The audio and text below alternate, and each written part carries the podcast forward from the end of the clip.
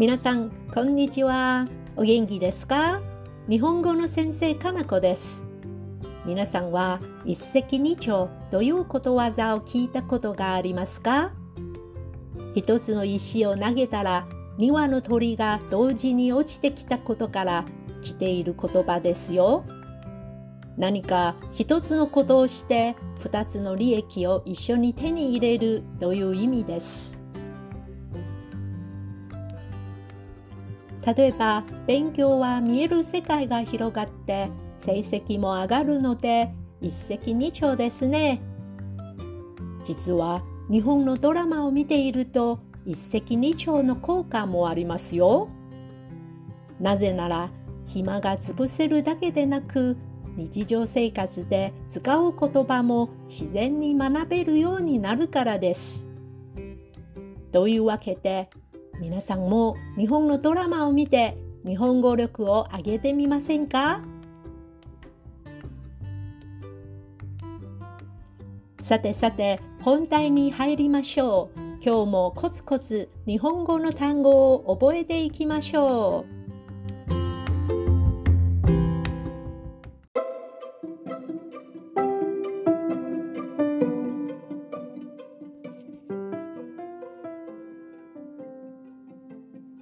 一石二鳥。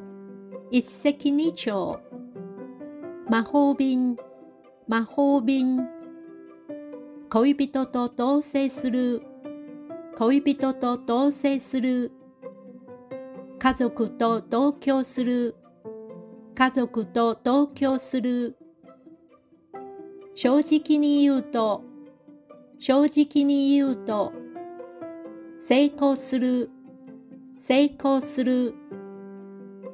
人を軽蔑する。人を軽蔑する。人をバカにする。人をバカにする。エアロビクスを習う。エアロビクスを習う。知識がない。知識がない。株に手を出す。株に手を出す。大きな損をした。大きな損をした。財布が落ちている。財布が落ちている。服が破れている。服が破れている。車が壊れている。車が壊れている。窓が割れている。窓が割れている。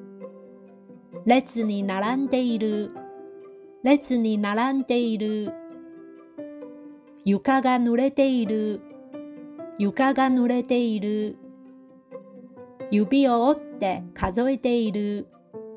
指を折って数えている。無職な人。無職な人。実家の近くに住むかどうか迷っている。実家の近くに住むかどうか迷っている。壁に時計がかけてあります。壁に時計がかけてあります。ほら見て、壁に有名人のサインがたくさん貼ってあるのよ。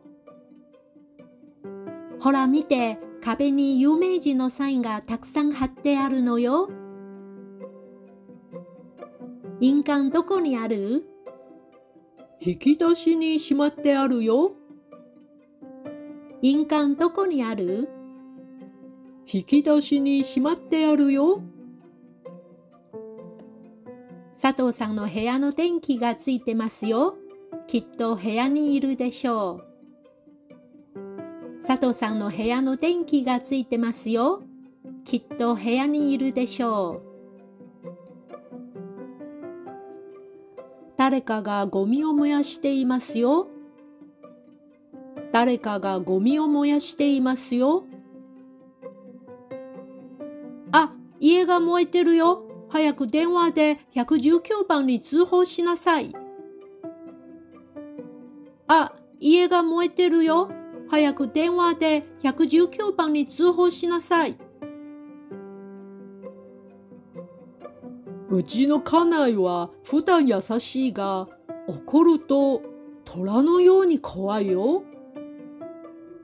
うちの家内は普段優しいが、怒ると虎のように怖いよ。雨が降っているのに彼は出かけていった。雨が降っているのに彼は出かけていった。